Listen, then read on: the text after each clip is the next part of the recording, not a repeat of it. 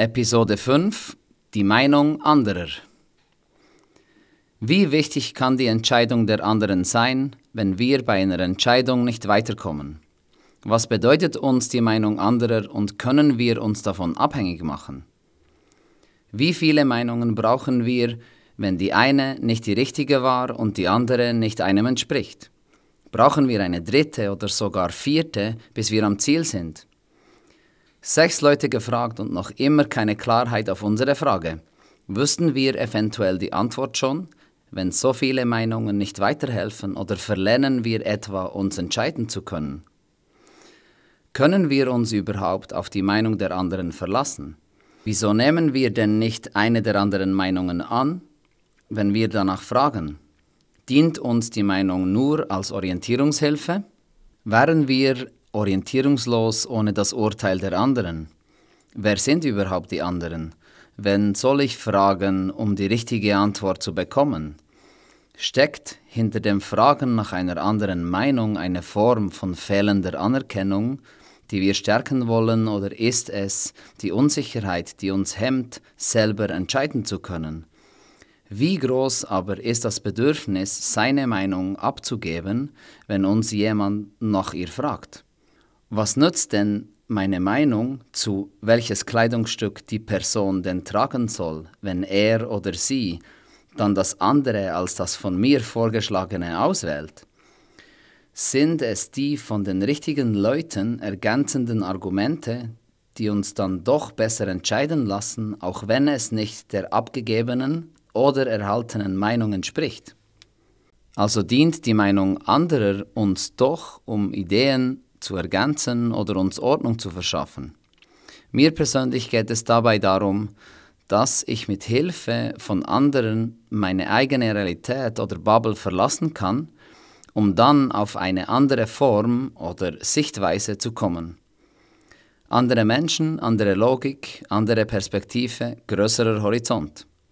Nun spreche ich aber die ganze Zeit nur von den Meinungen der anderen, nach denen wir auch gefragt haben.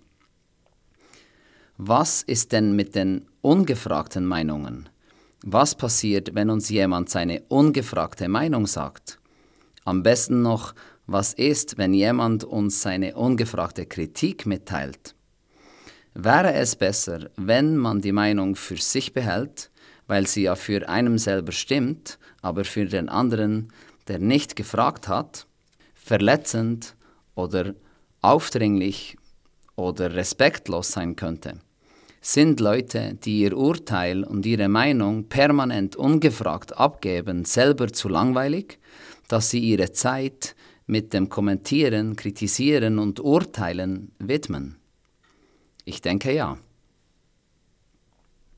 Nun ist es doch etwas Schönes, eine eigene Meinung und Logik zu haben.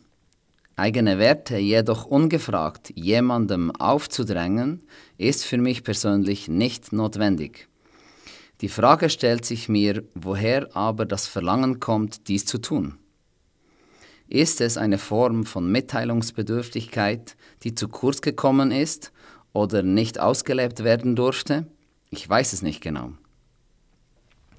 Ich selber würde wahrscheinlich handlungsohnmächtig werden, wenn ich auf ungefragte, plump dargeworfene Kommentare oder Meinungen hören würde, mein Experiment, diesen Podcast zu machen oder ein Buch zu schreiben, würde ich nicht machen, wenn die Kommentare, denen ich auch schon begegnet bin, heißen würden, alle machen jetzt einen Podcast, wieso du jetzt auch noch? Oder dein Hochdeutsch ist komisch.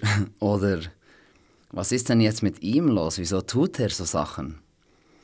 Solche Kommentare oder andere können ungefragt auf einen zukommen. Nun stellt sich mir die Frage, wieso denn ungefragte Meinungen, die kritisch sind, anders aufgefasst werden als die ungefragten Komplimente. An ungefragten Komplimenten habe ich sofort Freude, jedoch an ungefragter Kritik nicht, wobei die Kritik durchaus konstruktiv und positiv gemeint sein kann.